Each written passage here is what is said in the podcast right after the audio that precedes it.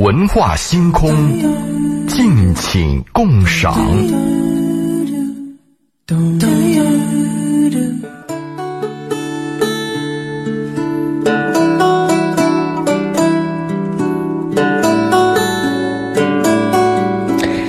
今天是二零一八年的十二月二十八号，星期五。为什么要来讲一下这个日期呢？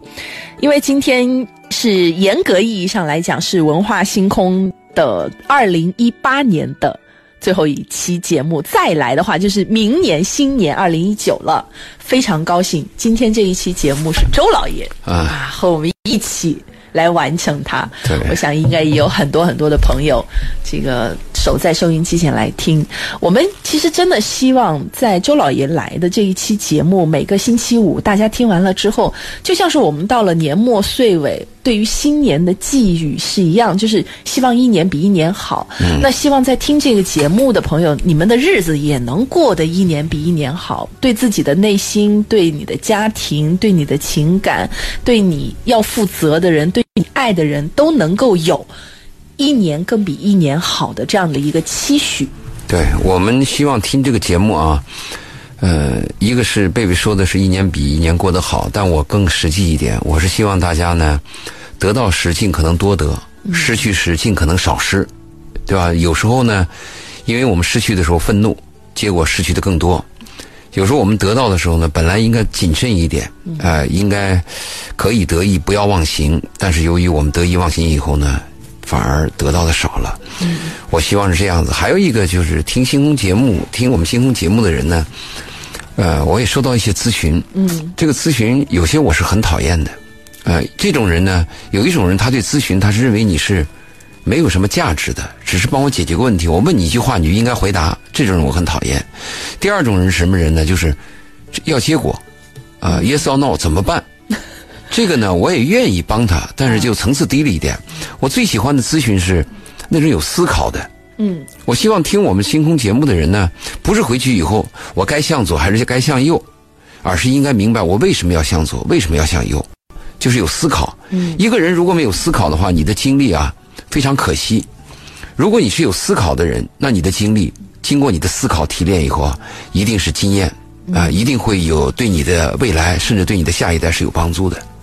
所以我希望我们的节目是这么一个效果。嗯，这是一个更更现实、更长远的效果。其实把一年一年变成一天一天，因为你你在思考，你每一天都会过得不一样，嗯，就是不会是。感觉上每一天都在重复，不会的，因为当你思考了之后，当你重新再认识这个问题的时候，你的行为会发生变化。当你的行为发生变化之后，这个结果也有可能会发生变化。嗯，对，我们今天周老爷来哈，依旧会开通我们的节目热线八八三幺零八九八啊。如果您这个在自己的情感生活上面有一些困扰，或者是有一些自个儿想不太明白的地方，您可以和周老爷来沟通一下，看看我们站在一个客观的角度，呃，怎么来看待您的问题，是不是也能对您有些帮助？当然，除了这个八八三幺零八九八的热线之外呢，还有我们的微信公众平台，可以关注“文化很有料”我们的微信公众号。呃，也可以把你的这个你不愿意打电话的话呢，也可以把它发文字啊，语音听不到，发文字的形式发到我们的。公众平台上，我们看到了，也能在节目当中沟通交流一下，或者您直接回复“周老爷”，老师的老不要打错字儿，周老爷爷爷的爷，周老爷回复这三个字，你可以获得我们周老爷的这个微信号，然后添加他，注明一下是咱们文化星空的听众，对就可以啦。呃，我们今天要继续把这个离婚这档子事儿再说一说啊。对，离婚是一个很麻烦的事儿。其实结婚也麻烦，但是离婚呢可能更麻烦。更麻烦对，结婚相对比较单纯一点，但是离婚有各种各样的理由。其实过去呢，呃，人跟人能把婚姻持续下去，只有一个信念，一个理由，就是不能离。就是不离不弃，就是我结了婚就要从一而终，这是过去的价值观，也是老一代人受的教育。嗯，但是现在是多元价值观。嗯，这个多元价值观出现了以后呢，就各有各的选择，任何理由都可以成为离婚的理由。我们也把离婚的问题呢谈了一段时间了对，我希望今天晚上能把它谈完。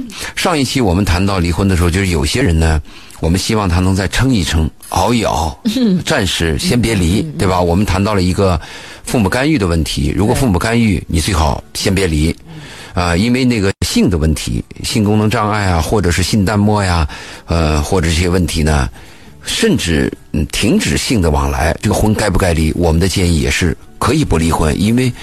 婚姻有很多条腿儿，就像蜈蚣一样，并不是唯一的一个性的问题，它牵扯到很多方面。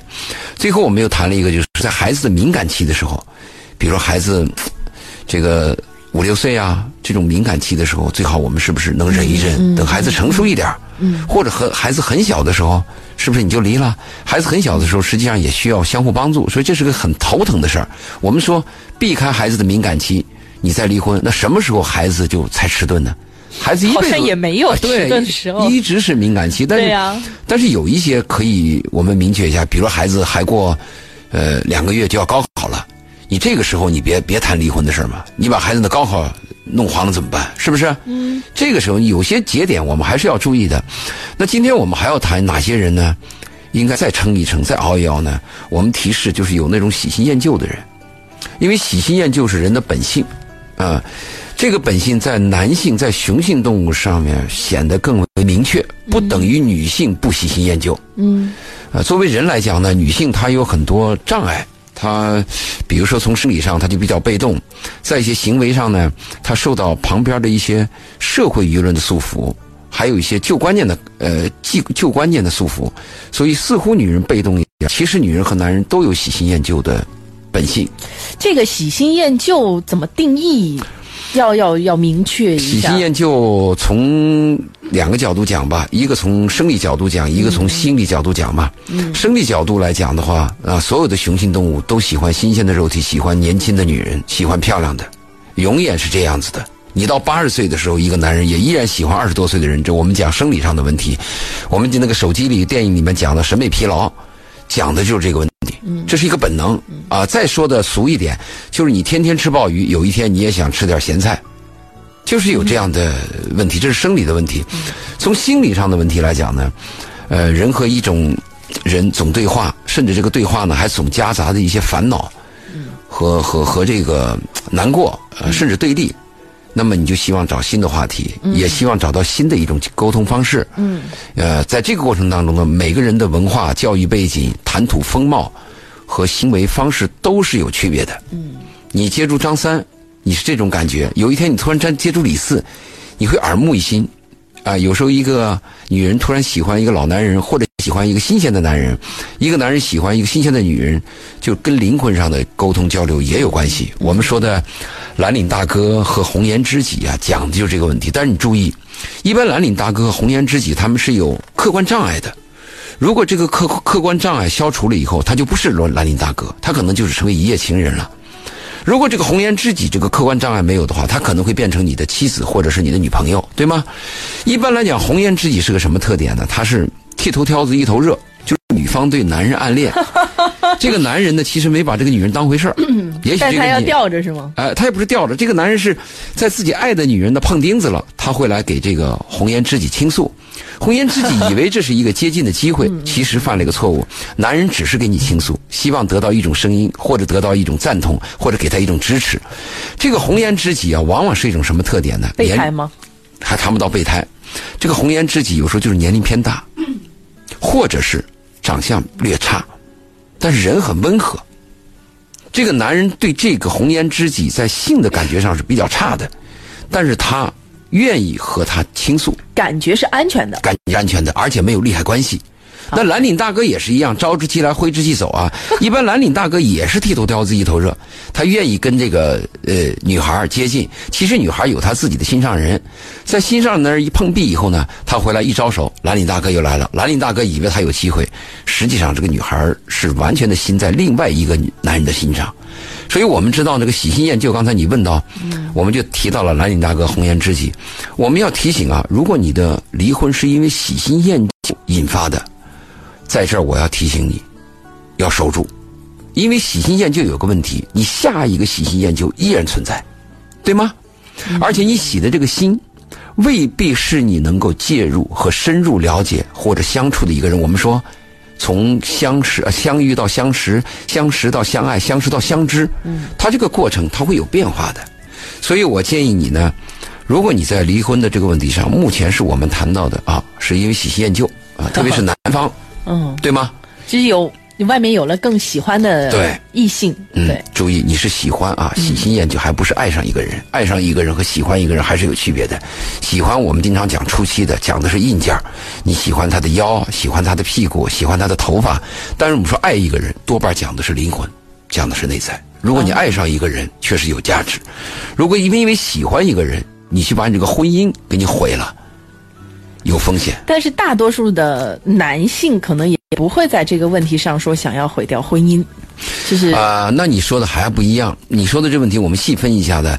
就男人如果在婚外性上有什么这个喜新厌旧的话，八跟婚姻是没有问题的。嗯，但是有些人真是他不是一个性的问题，他可能还喜欢你的风姿，喜欢你的谈吐，还对你有些向往，嗯，还有一些打情骂俏，在一些这个情绪上还有一些比较默契和好的感觉。嗯，如果因为这个问题离婚就不值，我的建议就是不值，嗯对吗？它跟爱不一样，是不是？嗯，所以虽然你从婚外性进了一步，到了喜欢，但是注意，因为这个离婚你会后悔。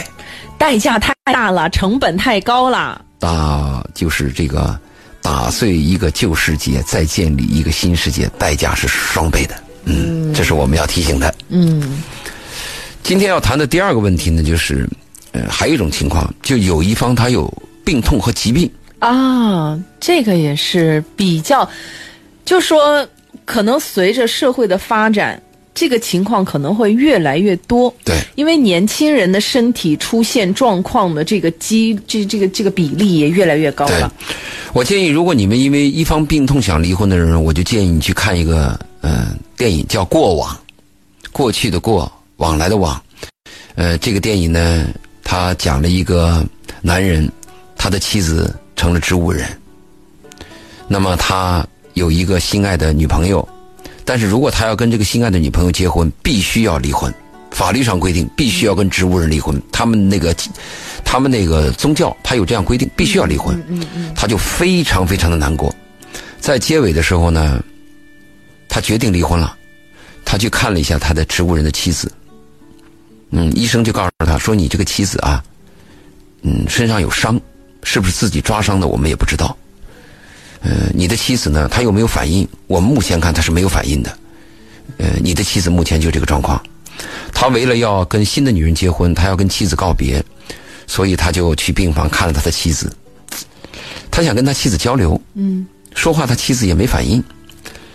他突然想了一下，妻子特别喜欢他身上的一种香水味道，嗯他就把这个香水呢抹在自己脖子上，靠近他妻子的面颊，同时跟他妻子耳语，说：“如果你要能识别我，你就把我的手捏一捏。”这个是这是电影的结尾。嗯他把这个抹了香水的脖子靠近他妻子面颊的时候，他妻子流出了一滴泪，而且他妻子手死死的抓着他的手。这个电影就是整个电影的结尾，非常的震撼。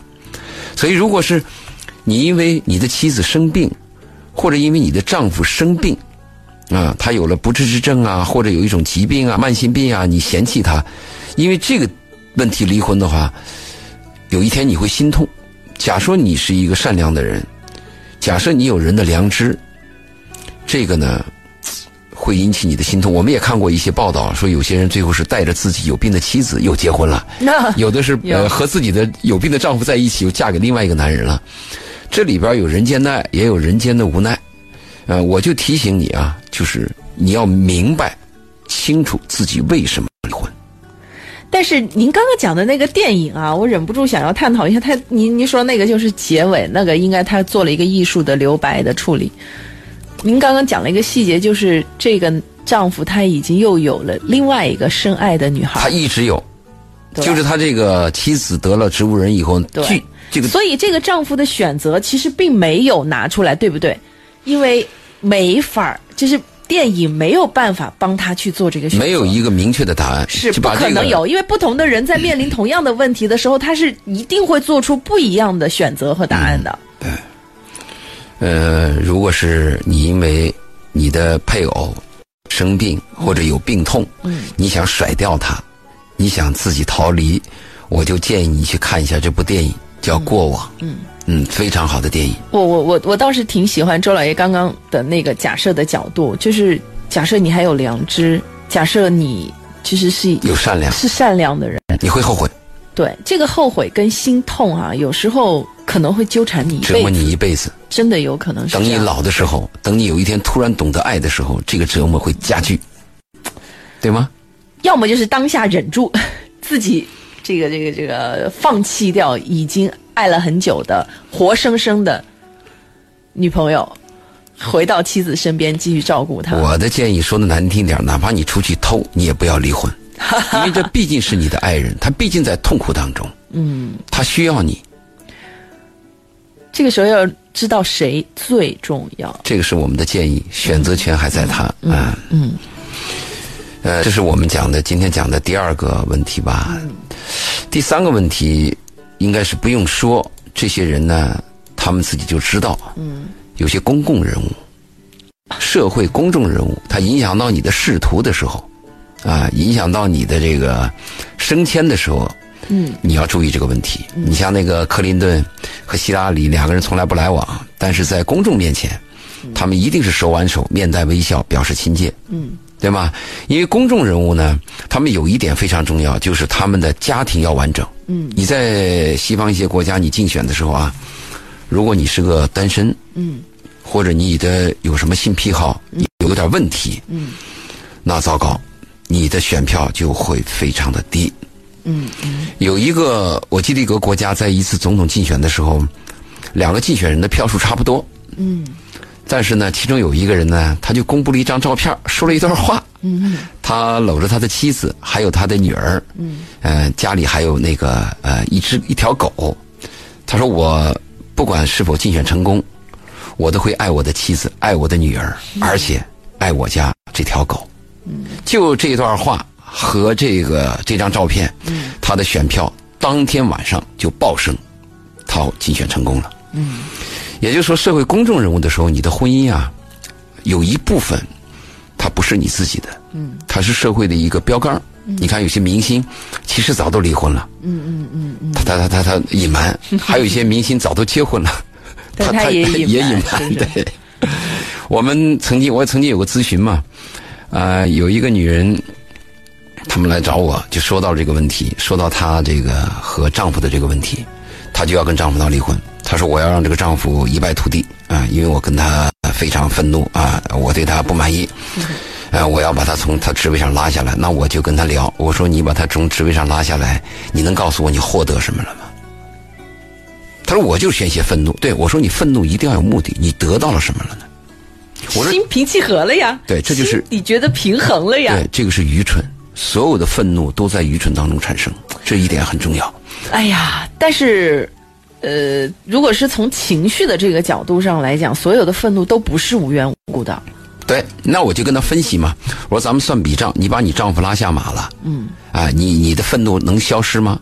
你的丈夫从此落魄，你的孩子的这个家用啊、你的孩子的学费都受到困难，你怎么办？嗯，把这些利益问题谈清楚以后，为什么我在节目当中谈到我们说得到时尽可能多得，失去的时候尽可能少失？嗯，我们要做一个明白人，虽然我不聪明，但是我要明白是非，我要明白事理嘛。嗯，在这这次咨询当中，把这些道理给他摆清以后，他冷静下来了。嗯那么在这个过程当中，她平静下来了。嗯最后，她丈夫呢也升迁了，嗯家庭也保住了。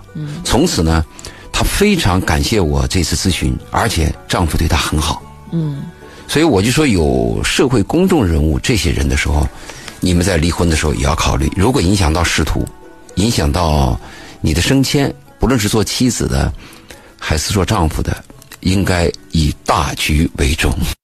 而且这个大局，就是在这个节点上以大局为重之后，他可能就会进入到之前我们讲到过的，就是熬一熬，它反正会有变化的，当然说不定你的婚姻就进入到了一个之前可能没有想到，相对还会挺好的一个状态。万分之一也是一啊。好，我们今天在呃文化星空节目当中和周老爷共同来聊到的这个话题，还是跟离婚有关哈。我们在讲什么样的人最好熬一熬，坚持一下，挺一挺，不要就把这个一咬牙一跺脚就哎离了就离了。嗯对，在什么样的情况下要多给自己思考的机会？那收音机前的听众朋友，如果您在生活当中遭遇一些什么样的情感问题，婚姻家庭当中有一些什么样的困困扰的事情啊，你要愿意的话呢，也可以在节目当中和我们进行直接的沟通交流和互动，可以通过我们的热线八八三幺零八九八参与到节目当中来，呃，跟周老爷讲讲你的故事，看看周老爷在你的故事里面找到的他的角度、立场和观点是什么，是不是能够给你提供不错的参考。另外呢，就是我们的微信公众平台，哎，你也可以这个搜索“文化很有料”啊，然后关注之后呢，您愿意的话，你也可以把你的问题发到我们的微信公众平台上来啊，我们也可以来在节目当中进行回复，或者说您可以直接添加这个周老爷的微信公众号，嗯，回复周老爷老师的老爷爷的爷周老爷，然后呢，也可以获得周老爷的二维码，在节目之外的时间来跟他沟通交流，呃，记得要。加上一句是文化星空的对对听众，我怕不知道对谁嗯对，好，我们先进半点的宣传，宣传回来之后，我们再接着来聊。听一曲佳音，觅一份心情，文化星空，敬请共赏。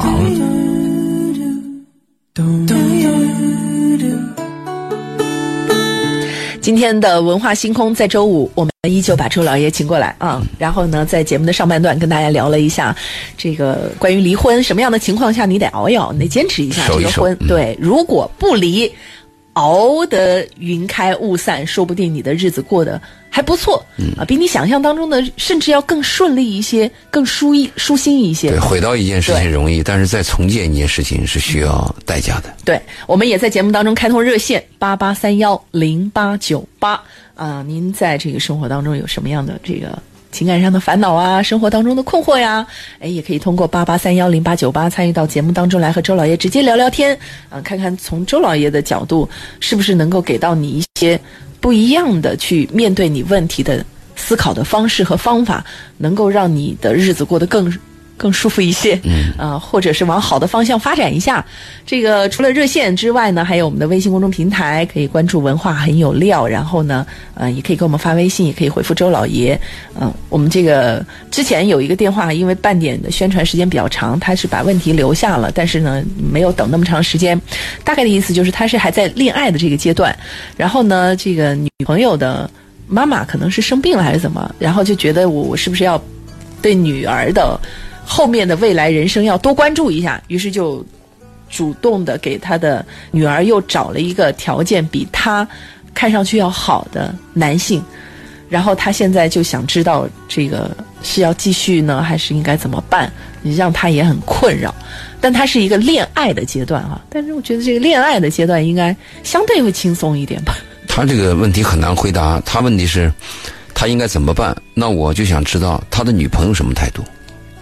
这个很糟糕啊！啊。你说他妈的态度，那他爷态度，什么的什么他？女朋友是不是就是把他妈妈的这个告诉他，然后就他也不知道。应该怎么办了？大概就应该是这样，不然他不会困惑。因为他妈的态度，他爸的态度跟他女朋友态度是有区分的呀。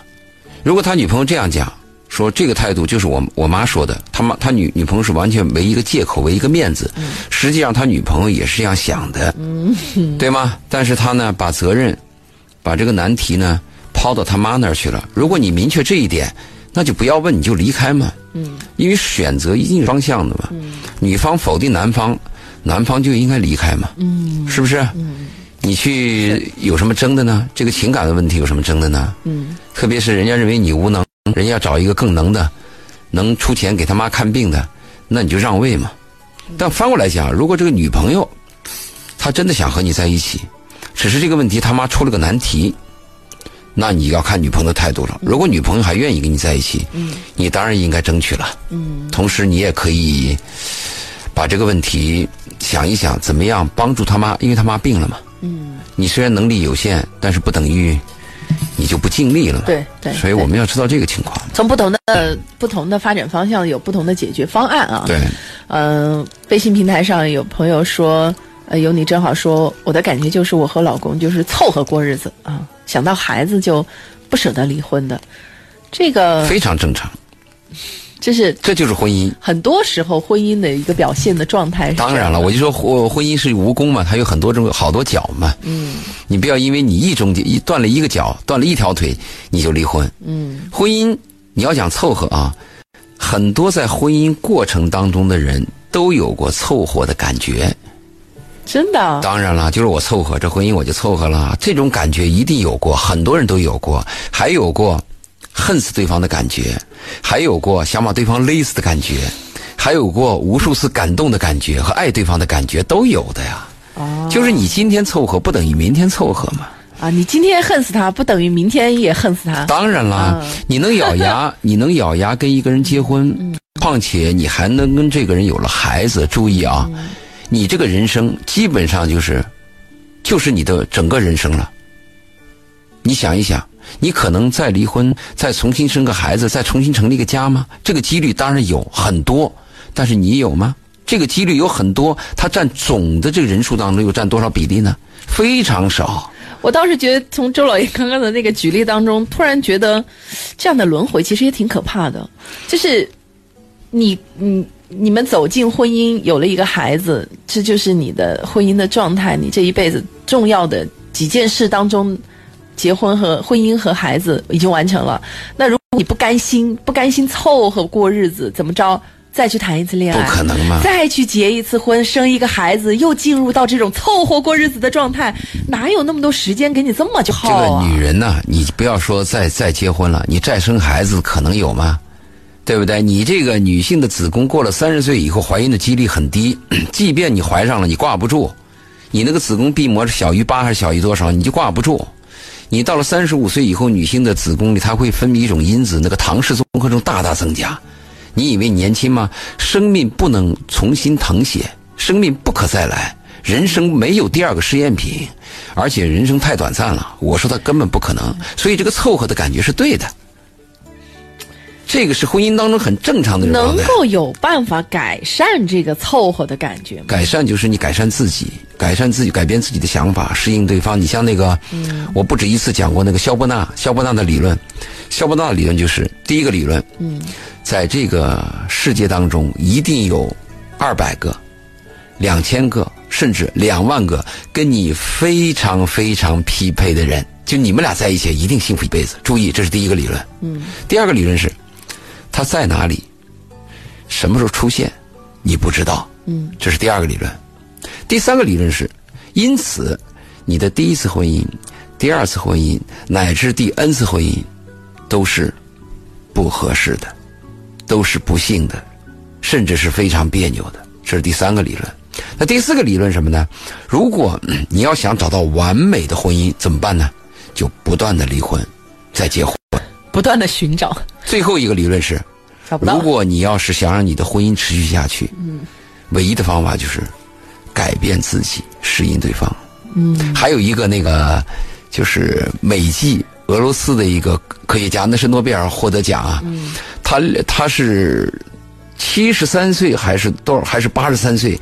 过他那个五十岁嘛，六十岁这个六十岁啊，六十年的婚姻，大家庆庆祝他。说：“你看你的婚姻持续六十年，你能不能给我们讲讲心得？”他说：“其实婚姻也很简单，只要你熬过前六十年，后面的日子就好过了。没多少日子了，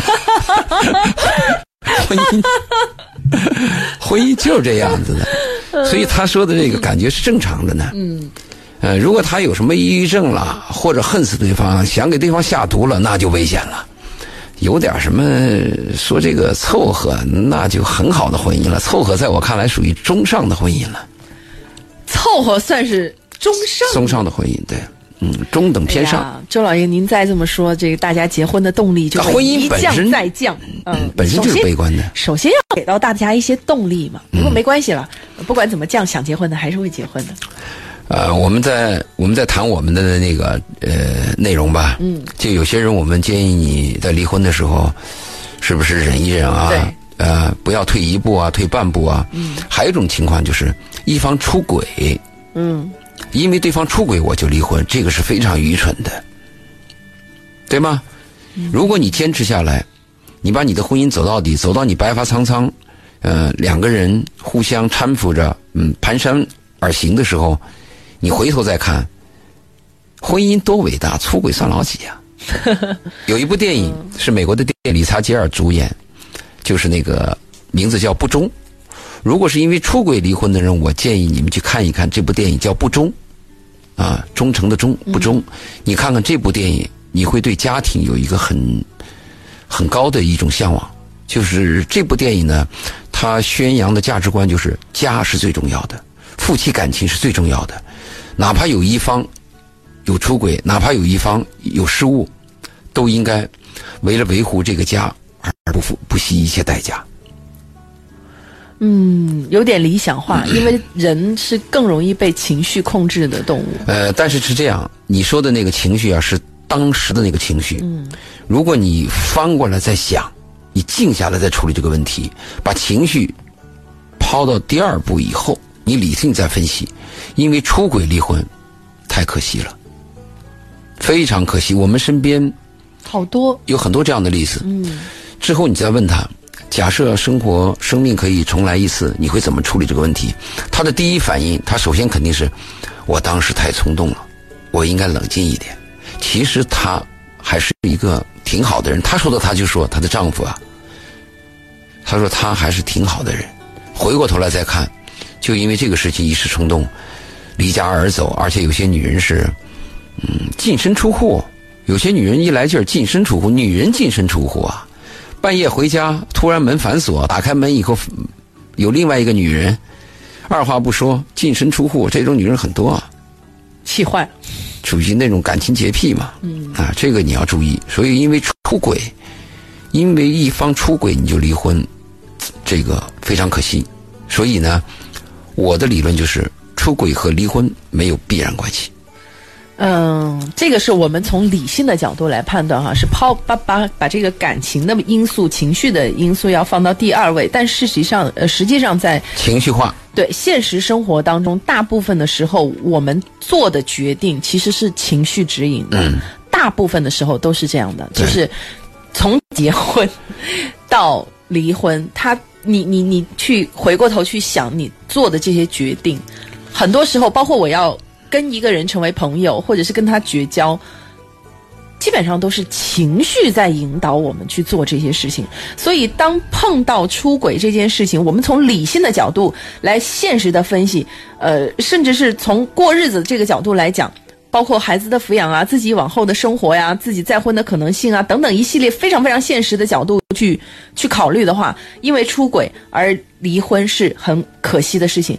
但是从情绪的角度去讲，这是一件自然而然发生率极高的事情，因为大多数的时候我们没有办法从情绪当中抽离出来，只要想到这个事情。我的情绪一定是站在第一位的，我会恨，我会怨，我会觉得大猪蹄子啊就是个渣啊，太让人难受了。我可以肯定啊，说这个话的女人是就是贝贝，对吧？是 是没有离过婚的，因为离过婚的人不会这么说。呃，我们因为情绪决定一个问题，可以这样做，就是从前一秒钟的朋友变成后一秒钟的情人。因为情绪，我突然热烈的跟你上床，可以；突然因为情绪，我非常愤恨，我打你一巴掌，踹你一脚，可以。但是因为情绪，离婚是不可以的。而且离婚，你去离一次婚，你会发现什么？离婚是个漫长的，它会有反复。今天我情绪非常愤恨，明天我就想，哎呀，还是过吧。过两天又觉得憋屈，它会有一个反复。它这个死亡，它是一步一步一步的死亡的。就猝死的可能性很少。猝死可能性很少，而且你去办离婚的时候，你会发现，呃，他这个手续也讨厌。虽然现在离婚非常简洁了，但是什么要逢单日啊、逢双日啊，两方要开证明呀、要如果你们协议离婚还要写东西啊，在这个过程当中，你的情绪都会冷静下来的。嗯，你有过这个经历，你知道。所以因为情绪可以突然爱对方，可以对方恨对，可以突然恨对方，但是因为情绪离婚，这个不可以。所以我就说，因为出轨离婚不应该。